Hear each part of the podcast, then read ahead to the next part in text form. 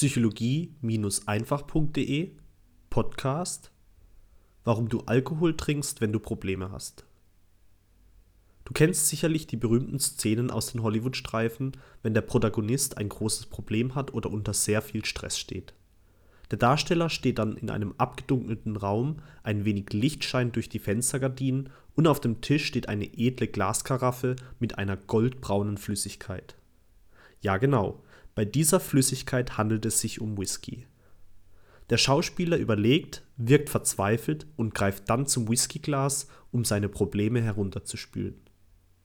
Ich bin mir sicher, dass du so eine ähnliche Szene garantiert schon mal in einem Film gesehen hast. Interessant, dass der Ablauf dabei immer gleich bleibt. Wenn du ein Problem hast, greife zum Glas und gönne dir einen Schluck. In der Psychologie nennt sich so eine regelmäßige, sich wiederholende Wenn-Dann-Beziehung Konditionierung. Bekannt ist der Begriff durch den russischen Forscher Iwan Pawlow geworden, der Hunde dazu konditionierte, beim Klingeln einer Glocke Speichel zu produzieren. Er ging dabei wie folgt vor. Er bot seinen Hunden etwas zu essen an und läutete parallel dazu mit einem Glöckchen. Das wiederholte er einige Male, bis die Hunde das leckere Essen mit dem Läuten der Glocke assoziierten. In den Köpfen der Hunde entwickelte sich damit folgende Wenn-Dann-Beziehung. Wenn eine Glocke ertönt, dann gibt es etwas zu essen.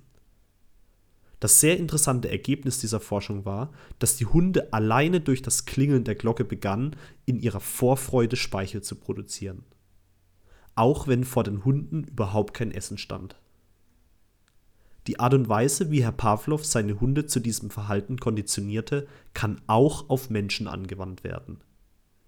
Wenn du immer und immer wieder auf eine bestimmte Aktion eine bestimmte Reaktion erlebst, dann nimmst du irgendwann einmal an, dass dieser Ablauf genau so auch in Zukunft eintreten wird. Hast du beispielsweise schon immer in der Vergangenheit erlebt, dass du nur kurze Beziehungen mit deinen Partnern hast, dann nimmst du irgendwann einmal an, dass auch deine zukünftigen Beziehungen nicht lange andauern werden. Oder du bist es durch deine Arbeit gewohnt, morgens früh aufzustehen und wachst dadurch auch am Wochenende, wo du eigentlich ausschlafen könntest, schon viel zu früh auf. Diese Verhaltensweisen werden durch regelmäßige Wiederholung zur Gewohnheit. Und wenn du dein Leben genauer betrachtest, dann wirst du feststellen, dass dein Alltag fast nur aus Gewohnheiten besteht. Die Gewohnheit, zu einer bestimmten Uhrzeit aufzustehen. Die Gewohnheit, etwas Bestimmtes zum Frühstück zu essen. Die Gewohnheit, ein bestimmtes Verkehrsmittel zur Arbeit zu nehmen und so weiter. Gewohnheiten sind generell nicht schlecht, weil sie uns Stabilität geben und Entscheidungsarbeit abnehmen, aber sie haben einen entscheidenden Nachteil. Haben sie sich einmal festgesetzt, dann werden sie oft nicht mehr hinterfragt und laufen automatisch ab. Und genau das machen sich Unternehmen zunutze, die ihre Produkte regelmäßig verkaufen wollen. Sie wollen, dass wir uns bestimmte Gewohnheiten aneignen. Ein Whisky-Hersteller hat natürlich ein Interesse daran, dass sein Produkt dem Kunden als erste Lösung einfällt, wenn der Kunde ein Problem hat.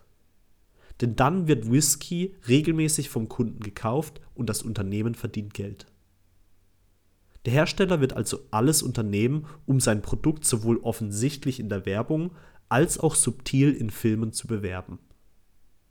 Und jetzt erkennst du auch, welchen immensen Einfluss Unternehmen und Medien auf unser Verhalten nehmen können.